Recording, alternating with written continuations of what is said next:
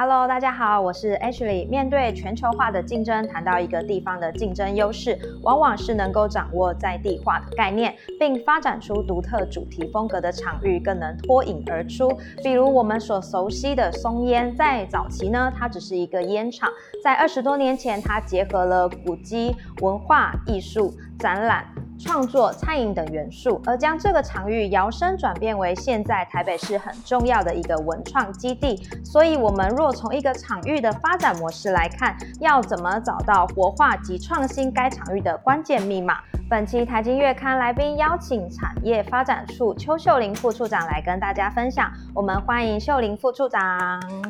副处长好。嗨，你好，大家好，我是产发处的秀玲。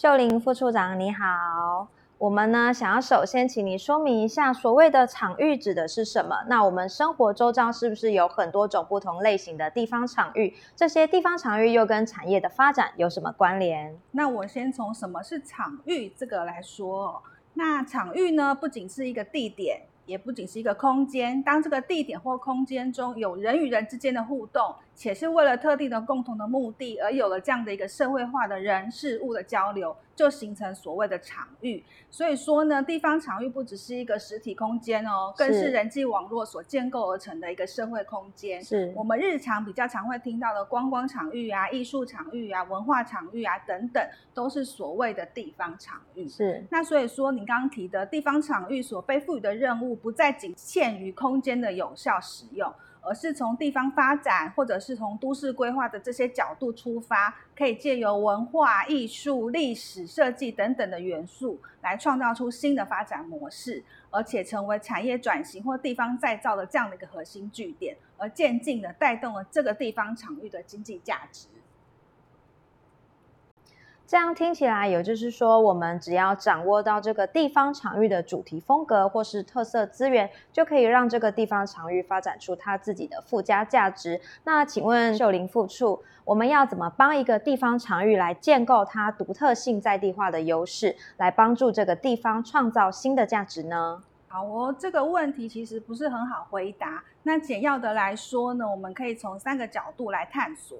第一个是从宏观的角度，我们可就产业转型的这个观点来探索，说如何将一个闲置的空间活化，然后提升到地方场域再造的概念。也就是说，以地方场域再造等于空间的活化，再加上创新的行动这些元素的这个视野来切入。那第二个是从微观的角度来看。那因为呢，每一个场域都有独特的条件，所以说世界上找不到任何两个完全相同的场域。那我们需要处理不同场域各自面对的不同的课题，比如说如何聚焦地方的这个特色啊，来打造这些个地方独特的风格，或者是说如何集结公司部门的互助力量，来整合这个地方的一个网络资源，或者是说如何建立共创的平台，让这个场域具有新陈代谢的一个活力。那第三个，如果展望未来的一个角度来看，我们也需要去与时并进，针对当前还有未来新兴的这些趋势脉动加以跨域整合。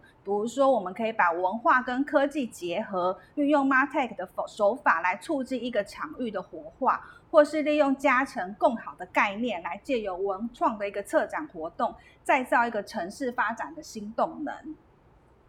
那如果结合大多数人的联想，随着时代的演进，现在有些公共建物的功能已不再被需要，造成使用率不佳，甚至荒废成文字馆，不但徒增公共资源的浪费，也容易形成社会安全的死角。对于这些过时的公共建物，也就是我们现在要讲的地方场域，若要从策略要落地实践的角度来看，是否有哪些必备的要素？的确哦，地方场域的再造是一个重要的公共议题。它除了刚刚讲的闲置空间的活化，还要加上创新行动，所以这不是一件很容易的事情。所以我们通常都会期待政府要介入，这是完全可以理解的。那所以这样呢，我们就观摩了国际上有一些地方场域再造的案例，然后从中会诊出了六个我们建议可以切入的关键要素，来提高地方场域的经营格局。那第一个要素是有关于功能定位的聚焦，也就是刚刚一开始我们有提过的。因为每一个场域的缘起不同，被赋予的功能定位也有所差异，所以说呢，地方场域再造的第一个要项，必须是先梳理这个场域的功能定位，也才能够往下去定焦它的营运方向。第二个是有关于历史文化的保存。通常地方场域的再造兼具了历史记忆跟文化保存的目的，然而涉及历史建筑物的再利用相关的作业规范啊、程序啊，都会影响导入的效果。因此，这项要素不但要预先考量历史文化保存的难度，那后续的修缮维护费用等等，也会是一大的挑战哦。那第三个要素呢，是公司协力的互助。那因为地方场域或多或少都有一定的公共性，会涉及地方上的公众利益跟公共的议题，因此呢，需要先了解，哎，政府可以透过什么方式导入民间资源，来促成这些公司部门不同来源的合作，然后以及政府的政策资源可以介入的程度等等。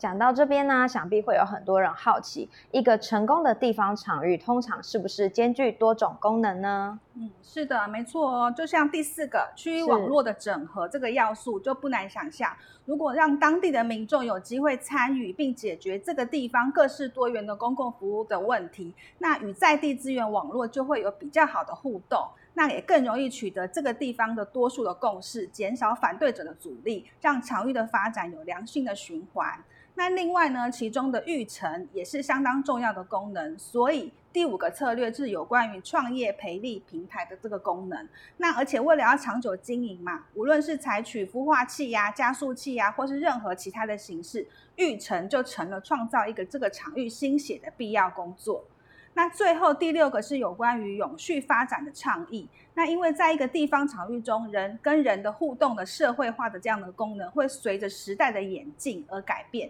因此，平常呢，对于大环境趋势的重要关键议题的观测也是很重要的。比如说环境的永续啊，还有像是五 G、AIoT 的科技应用，或者是数位行销，在 KOL 或 KOC 等等，也都是地方场域在研拟永续发展策略的必要工作。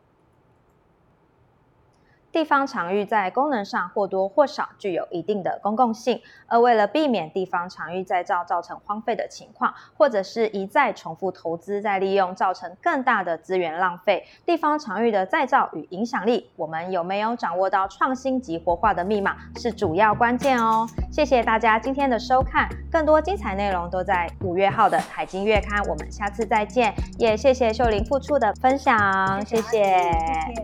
拜拜。拜拜喜欢我们影片的朋友，